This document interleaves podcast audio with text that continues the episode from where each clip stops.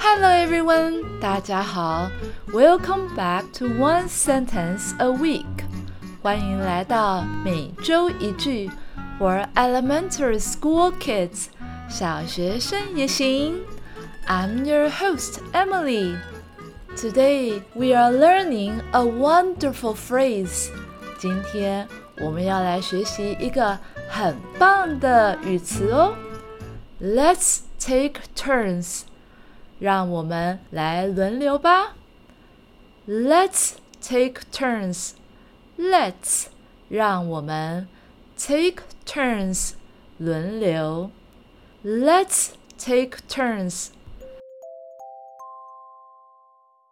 Let's take turns. 让我们来轮流吧。It's a polite 有礼貌的 and fair 公平的。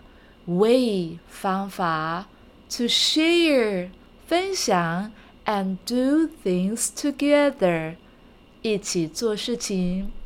让我们轮流是一个有礼貌和公平的方法，可以让我们一起分享和一起做事情。Let's take turns is a polite and a fair way to share and do things together. It means 它意味着，we should all，我们全部应该，have a chance，有机会，and no one，没有人，is left out，被排除在外。这意味着我们每一个人都应该有机会，没有人被排除在外。It means we should all have a chance and no one is left out. This phrase 这个语词 helps us 帮助我们 be patient 有耐心的 and considerate 体贴的，especially 特别是 when we are playing 当我们在玩 with friends 和朋友一起玩的时候。 this phrase helps us be patient and considerate, especially when we are playing with friends.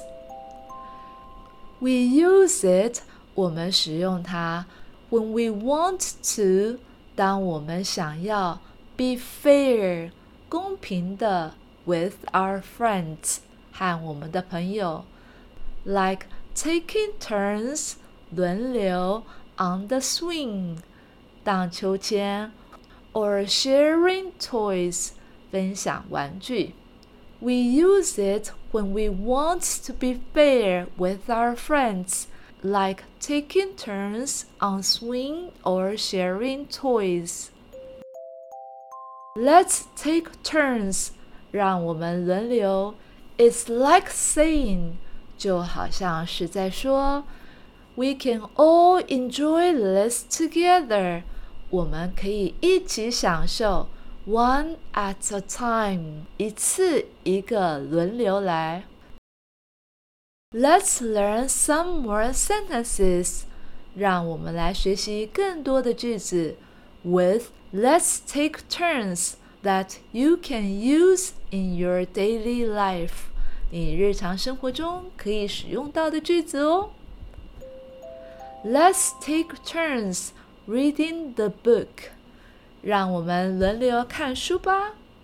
Let's take turns 轮流 reading the book 看书。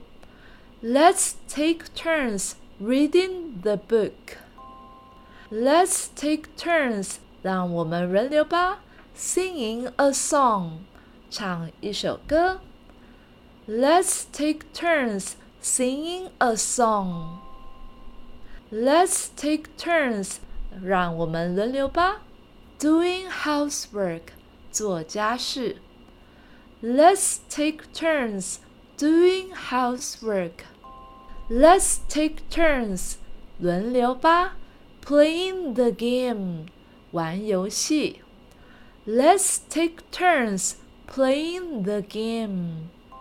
Let's take turns，让我们轮流吧 using the computer 使用电脑。Let's take turns using the computer. That's it for today's episode. 今天的节目就到这里喽。